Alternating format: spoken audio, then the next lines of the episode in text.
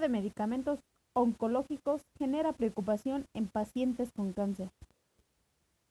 El presidente mexicano Andrés Manuel López Obrador aseguró que el caso será investigado hasta sus últimas consecuencias y garantizó el suministro de medicamentos a pacientes con cáncer.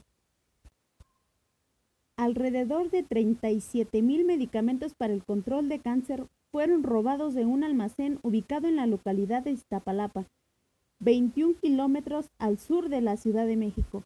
Los primeros días del mes de octubre, sobre el hecho, el presidente Andrés Manuel López Obrador informó que ya están investigando lo ocurrido y garantizó el suministro de fármacos a los enfermos.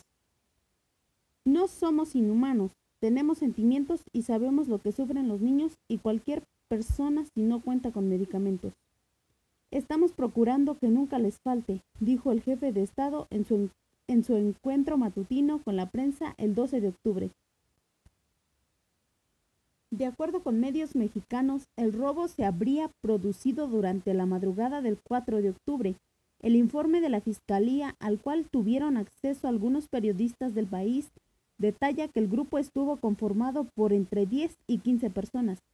Sin embargo, las, las autoridades mexicanas responsables de la situación sanitaria informaron de lo ocurrido días después. La Comisión Federal para la Protección contra Riesgos Sanitarios, COFEPRIS, informó sobre el hecho públicamente el 10 de octubre a través de un comunicado en las redes sociales. El presidente López Obrador informó que ya se investiga el robo a una bodega de medicamentos oncológicos. Además, confirmó que se avanza en el abastecimiento de los mismos para poder atender a las y los pacientes con cáncer en el país. Nada humano nos es ajeno. En dicho texto, además de alertar sobre la situación, Cofepris instó a la población a no adquirir los medicamentos robados en mercado ilegal debido al desconocimiento sobre el cumplimiento de protocolos de seguridad para transportar los mismos. Sucedió el robo y se llevaron a cabo las medidas de seguridad para denunciar el caso, integrar el expediente, identificar el número de piezas, medicamentos, para darle seguimiento y luego Cofepris cumplió con la alerta sanitaria, explicó Novelo.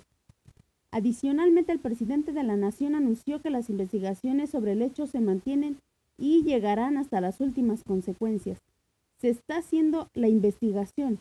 No puedo hablar más del tema por cuestiones del sigilo que se requiere y decirles a los padres de los niños con cáncer que permanentemente estamos procurando abastecer de estos medicamentos a todos los centros, agregó.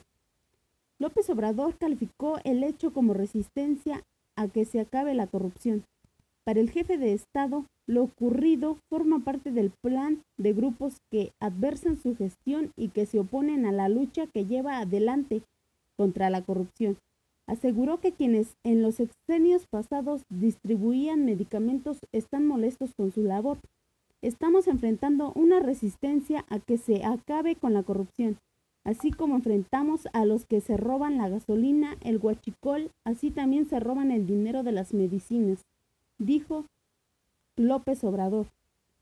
Jorge Alcocer, secretario de, Salud, había señalado el 30 de septiembre que el abastecimiento de medicamentos oncológicos para los niños estaba garantizado, luego de haber realizado compras a las, a las empresas Novag infancias, los medicamentos robados habían sido importados por el país desde Argentina.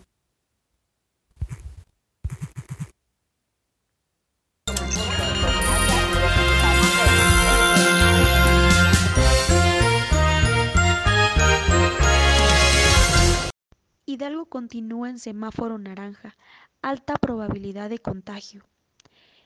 En el día 132 de la llamada nueva normalidad, Hidalgo continúa sin superar el semáforo de riesgo epidémico naranja, de acuerdo a la Dirección General de Epidemiología de la Secretaría de Salud Federal, por lo que permanece dentro de las entidades federativas que continúan en alto riesgo de contagio de COVID-19. Fue este viernes que se registraron 2.062 fallecimientos, lo que posiciona a Hidalgo en el lugar 13 dentro de las entidades federativas con mayor número de defunciones y 13.844 de casos activos, aquellos que dan positivo a través de pruebas de laboratorio y a casos por asociación clínica epidemiológica que iniciaron síntomas en los últimos 14 días. Hidalgo continúa en posición de riesgo alto de contagios y según el informe diario de la Secretaría de Salud Estatal, Pachuca, Mineral de la Reforma, Tizayuca, Tulancingo y Tepeji del Río continúan siendo los cinco municipios con mayor número de casos confirmados, así como de fallecimientos por esta enfermedad.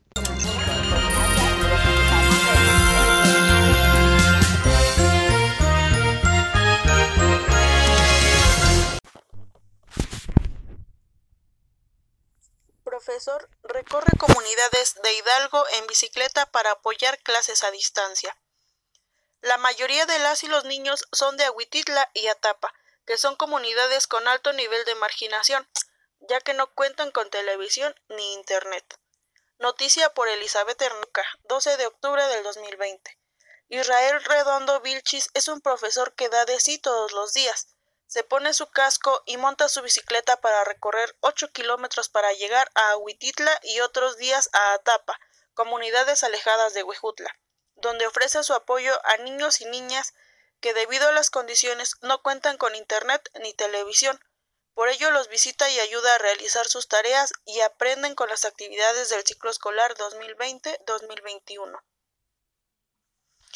A pesar de estar titulado y haber pasado los exámenes correspondientes, no cuenta con un contrato de la Secretaría de Educación Pública, CEP estatal y durante nueve años ha vivido de interinatos por contrato de tres a seis meses y con la pandemia no ha sido contratado, aunque esto no lo detiene para seguir educando. Las comunidades a las que voy no tienen internet y tampoco tienen televisión, por lo que se les está complicando esta situación del ciclo escolar es difícil. En muchos casos los papás no están, trabajan fuera y con quien se quedan a vivir es con los abuelitos que pues no saben leer. Entonces había niños que no habían hecho nada desde que se inició el trabajo a distancia. Embargo, para ofrecer más apoyo, ha instalado en su casa una mesa para apoyar a las niñas y niños de su comunidad de Wetland, para ofrecer apoyo a dos grupos más, tanto de preescolar como de primaria. Trabajo con los materiales que envían sus profesores, pero también saco copias, dice sin importar los kilómetros que recorre tres veces por semana a las comunidades más alejadas. Con esta pandemia, las y los niños tuvieron que quedarse en su casa y los maestros están mandando material. Algunos trabajan con apoyo de sus papás, pero en las comunidades se hace un poco más pesado. Yo practico el ciclismo y conozco muchas comunidades y a partir de ahí me hice amigo de varios delegados de varias comunidades y fue ahí que empecé a ver la necesidad de muchos niños por tener una instrucción, un apoyo para realizar sus clases y sus tareas, indicó.